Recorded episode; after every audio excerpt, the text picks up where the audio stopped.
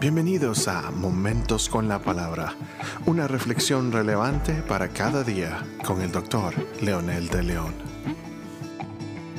Saludos amigos y amigas, aquí estamos nuevamente con el tercer y último eh, episodio de la pregunta que nos trazamos hace tres días, ¿por qué debemos leer la Biblia?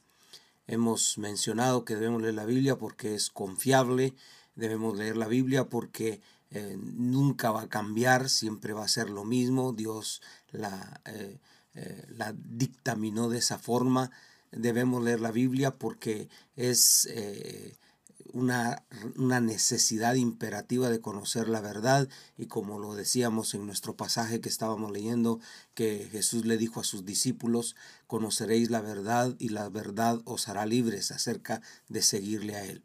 En esta tercera parte, haciendo ya un resumen de este pasaje de conoceréis la verdad y la verdad os hará libre, libres, la, la Biblia nos equipa para servirle a Dios.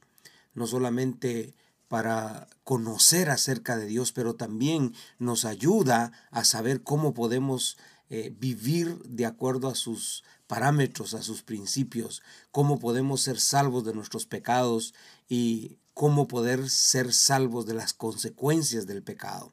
Al meditar en ella y obedecer sus, sus enseñanzas nos llevará a una vida victoriosa como lo menciona también sus, sus páginas y sus letras. La palabra de Dios nos ayuda a ver el pecado en nuestra vida y nos ayuda a deshacernos de él. Será una guía en la vida haciéndonos sabios, haciéndonos inteligentes para tomar las mejores decisiones. La Biblia nos libra de perder años de nuestra vida en aquellos que realmente solamente perdimos el tiempo. Entonces la Biblia es tan sabia y tan importante para nosotros que nos va a guiar hasta el último momento. Leer y estudiar la Biblia nos ayuda a ver más allá del atractivo anzuelo y doloroso gancho de las tentaciones pecaminosas para que podamos aprender de los errores de otros en vez de experimentarlos nosotros mismos. La experiencia es un gran maestro, pero cuando se trata de aprender del pecado es un duro y terrible maestro. En muchos casos es mejor aprender de los errores ajenos y casi por lo general aprender de ellos nos va a ser sabios.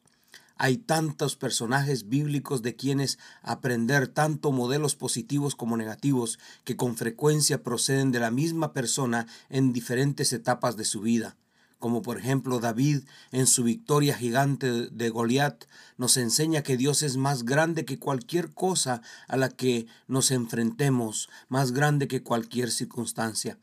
David, al ceder a la tentación y cometer adulterio con Betsabé, nos revela el largo alcance y las terribles consecuencias que puede acarrearnos un momento de placer. La palabra es tan sabia que nunca en ningún momento oculta la verdad de sus siervos dice tanto las virtudes como también sus falencias. Por eso es tan importante creerle a la palabra y confiar en ella. La Biblia es un libro que no solo es para leerse, como decíamos en algunos de los episodios anteriores. Es un libro para estudiarse a fin de poder ser aplicado. De otra manera, es como tragarse el bocado de comida sin masticarlo y después escupirlo de nuevo. ¿Qué valor nutricional tendría si hiciéramos eso? Por supuesto que ninguno. Por esa razón es necesario masticarlo, tragarlo y luego esperar su efecto. Nosotros no lo vemos, pero el efecto de los alimentos inmediatamente se distribuye en todo nuestro cuerpo por medio del torrente sanguíneo. De la misma manera, la palabra de Dios, cuando la leemos, la meditamos, la estudiamos, empieza a causar un efecto integral en todo nuestro ser porque nuestra mente es afectada, nuestra conducta es afectada, nuestro comportamiento es afectado. No podemos ignorarla, pero lo hacemos para nuestro propio mal. Así que es importante poner atención, ponerle sentido a lo que dice. Si tú la ignoras, por supuesto que tendrás consecuencias. No puede ser lo suficientemente enfatizada la importancia que tiene la vida en nuestras vidas. No hay forma de cómo convencer a mis oyentes de que la Biblia es tan indispensable y muchas veces se habla mucho de ella, pero es tan poco leída, tan poco estudiada. ¿Por qué razón? ¿Por qué esa indiferencia? ¿Por qué queremos tener vidas cristianas victoriosas pero no leemos la palabra? ¿Por qué queremos ser cristianos sabios, entendidos, inteligentes pero ignoramos la palabra de Dios? Eso no lo vamos a lograr sin este poderoso y precioso libro.